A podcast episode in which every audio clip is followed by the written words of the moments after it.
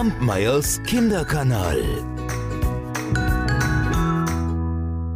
So, meine Lieben, da sind wir wieder. Mein großer Kater Yoda und ich, wir sind hier in meinem Arbeitszimmer und nehmen jetzt wieder neue Geschichten für euch auf. Das Märchen, was ich euch heute mitgebracht habe, kommt aus Dänemark und es erinnert mich sehr an ein anderes. Vielleicht fällt es dir ein, weil ich komme jetzt gerade nicht drauf. Wenn es dir einfällt, dann kannst du es mir gerne verraten. Entweder über Instagram, Kampmeyers Kinderkanal, oder du schreibst mir einfach eine E-Mail an kinderkanal.alexandraerzählt.de. Und bevor ich jetzt anfange mit dem Märchen, noch eine Info. Die Geschichten auf Kampmeyers Kinderkanal wird es jetzt immer alle 14 Tage geben. Denn es ist tatsächlich viel Arbeit, was Volker und ich hier ehrenamtlich machen. Und da haben wir uns überlegt, um uns wenigstens ein bisschen zu entlasten, machen wir es jetzt alle 14 Tage, dass eine neue Geschichte aufgenommen, bearbeitet, hochgeladen wird. Und so können alle, die neu dazukommen, vielleicht hast du es ja noch deinen Freundinnen und Freunden gar nicht verraten und machst das jetzt? Die haben über 200 Geschichten momentan, die sie hören können. Und alle die, die schon treu seit Jahren dabei sind, die können sich die Geschichten ja vielleicht noch ein zweites oder drittes Mal anhören oder sind noch gar nicht hinterhergekommen, wer weiß. Also das als Vorabinfo, jetzt geht's los mit dem Märchen. Denn es war einmal eine Frau, die hatte drei Töchter. Und einmal, da war sie mit ihren drei Töchtern im Garten und sie haben gegraben und gejätet und gehackt und was man so tut im Garten, nicht wahr? Und mit einem Mal, da kam ein Schwein in den Garten gelaufen und machte sich über den Kohl her. Oh, sagte die Mutter und schickte ihre älteste Tochter, geh und verjag das Schwein. Die älteste hatte gerade einen Spaten in der Hand, und da rannte sie dem Schwein nach, und als sie es erreicht hatte, da rief das Schwein, kraul mich, kraul mich. Ja, sagte da das Mädchen, ich werd dich wohl kraulen, und zog dem Schwein eins mit dem Spaten über. Da rannte das Schwein davon, das Mädchen hinterher, und sie rannten in einen Wald. Und plötzlich, ehe sich das Mädchen es versah, da war ein dichter Nebel aufgekommen, und sie wusste nicht mehr, wo sie war. Das Schwein, das verschwand hinter einem Baum, und hervor trat im nächsten Augenblick ein Mann.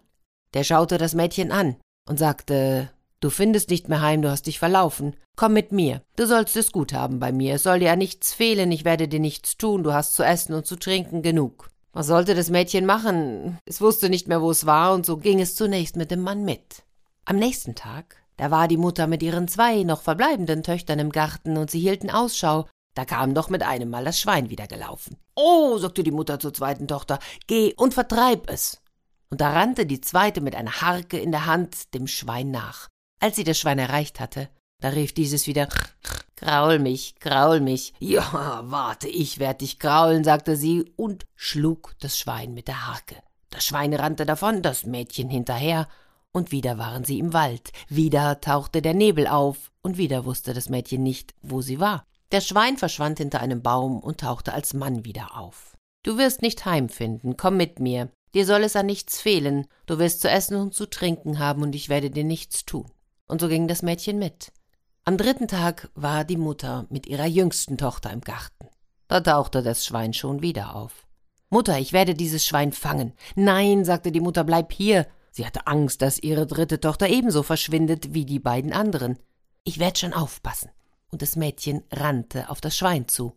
Graul mich, graul mich. Ja, ich werd dir zeigen, wie ich dich kraule, sagte die Jüngste und schlug das Schwein. Das Schwein rannte davon, das Mädchen hinterher. Und du wirst es dir denken, wieder landeten sie im Wald, wieder war es mit einem Mal unfassbar neblig, und da tauchte das Schwein als Mann hinter dem Baum wieder hervor. Komm mit mir und werde meine Frau, sagte er. Dir soll es an nichts fehlen, du wirst Gold und Silber haben, zu essen und zu trinken. Die einzige Bedingung, die ich stelle, ist, dass du in die zwei Kammern, die ich dir zeigen werde, nicht eintrittst.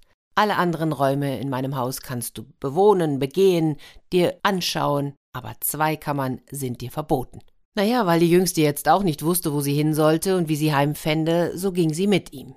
Und dort in dem großen Haus, da konnte sie sich umschauen. Aber es gab zwei Kammern, die durfte sie nicht betreten. Jetzt war das Schwein, also ihr Mann, den ganzen Tag unterwegs. Und ach, da war ihr halt auch zwischendurch langweilig, nicht wahr? Und wenn einem langweilig ist, dann kommt man ja so auf Ideen. Und eines Tages, da stand sie wieder vor dieser Türe der ersten Kammer und schaute hinein, durch Schlüsselloch, Wen sah sie? Ihre Schwester. Und durch Schlüsselloch der zweiten Kammer sah sie die zweite Schwester. Hier also waren sie versteckt. Und so sprachen sie durch das Schlüsselloch miteinander. Und die eine der Schwestern, die wusste, dass der Schlüssel für die Kammern über dem Herd in einer Dose versteckt war. Und da lief die Jüngste hin, fand den Schlüssel und öffnete die Türe. Und jetzt konnten sie ein- und ausgehen, solange der Mann draußen war, und konnten miteinander sprechen. Und sie überlegten, wie sie es schaffen könnten, zu fliehen. Sie überlegten und sie überlegten, doch ihnen war noch nichts eingefallen. Da kam eines Abends der Mann wieder nach Hause und klagte gegenüber seiner Frau, ach, es sei so bitter, bitter kalt draußen. Nun, sagte da die Frau, denn ihr war etwas eingefallen. Bei uns, da ist es kalt, aber wir wissen uns schon zu helfen. Was glaubst du denn, wie es meinen armen Eltern zu Hause geht? Hm? Sie haben kein anderes Brennmaterial als harte Feuersteine. Und die, die sind am letzten Tag genauso gut wie am ersten, nämlich sie sind nichts wert. Kannst du ihnen nicht, nicht ein bisschen Kohle bringen, damit sie Feuer anmachen können? Oh, da hatte er nichts dagegen. Ganz im Gegenteil, er sagte, ja gut, dann bereite mir einen Sack vor, den werde ich ihnen morgen bringen. Und so nahm sie einen Sack. Unten hinein tat sie Gold und Silber. Dann setzte sie ihre Schwester obendrauf und dann tat sie oben noch Kohle drüber, damit es nicht auffällt. Dann sagte sie zu ihrer Schwester, also, wenn er mit dir unterwegs ist, da wird er in den Sack schauen wollen, da bin ich mir sicher. Aber dann musst du sagen, ich seh dich, ich seh dich. Da wird er denken, dass ich es bin, die auf ihn aufpasst. Und als der Mann jetzt den Sack nahm am nächsten Tag und dachte, oh, der ist aber schwer, da sagte seine Frau, er dürfe ihn nicht öffnen. Sie würde stehen bleiben und ihm nachschauen und darauf aufpassen. Er ging also los mit dem Sack, und als er ein Stück gegangen war, da sagte er, boah, der Weg ist lang, die Last ist schwer. Warum nur drückt der Sack so sehr? Und da rief die Schwester, die im Sack war, Ich seh dich, ich seh dich. Oh, da erschrak der Mann, und so sagte er, Schande über deine klaren Augen, die Berg und Täler zu durchdringen taugen.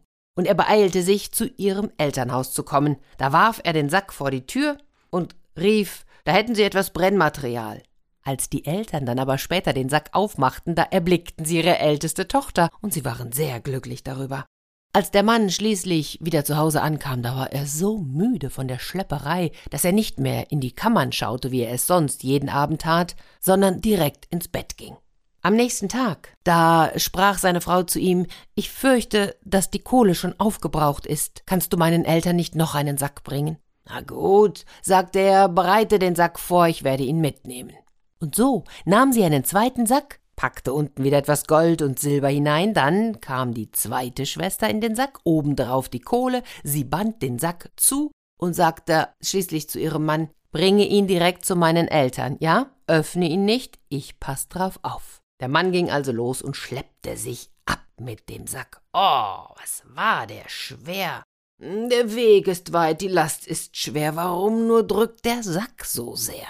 Und wieder kam eine Stimme aus dem Sack. Ich seh dich, ich seh dich. Da glaubte der Mann wieder, seine Frau passe auf ihn auf. Schande über deine klaren Augen, die Berg und Täler zu durchdringen taugen.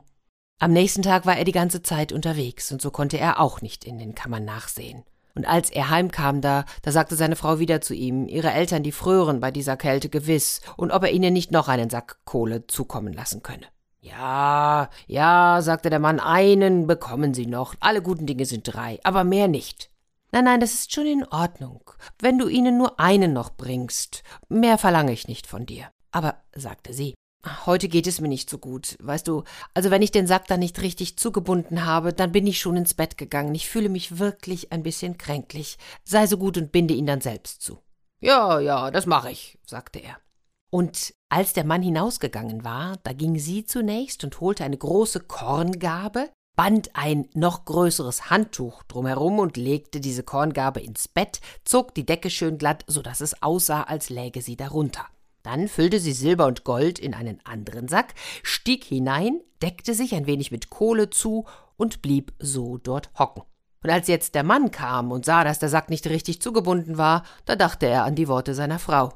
Und weil die Schaufel, mit der sie die Kohle dort hineingeschaufelt hatte, noch neben dem Sack stand, ja, da war das für ihn klar, okay, das hatte sie nicht geschafft, sie war krank, sie hatte sich ins Bett gelegt. So band er den Sack zu, warf ihn sich über die Schulter und ging. Ach, aber wieder war der Sack so schwer. Och, der Weg ist lang, die Last ist schwer, warum nur drückt der Sack so sehr?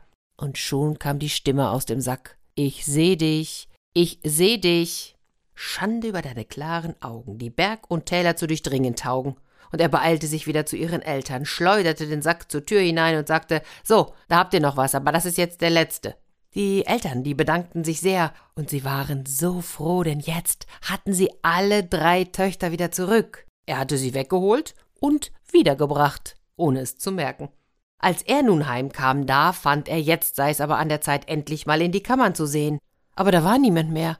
Und so lief er zurück und wollte nach seiner Frau schauen, aber da fand er nur die Korngabe im Bett. Und so begriff er, dass sie ihn zum Narren gehalten hatten, und er wurde so wütend, dass er aufsprang und er zersprang, und zwar in ganz viele Feuersteine.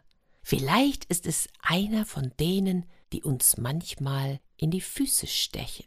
Achte doch beim nächsten Mal drauf. Gut, wir hören uns in 14 Tagen. Bis bald. Tschüss. Kampmeyers Kinderkanal.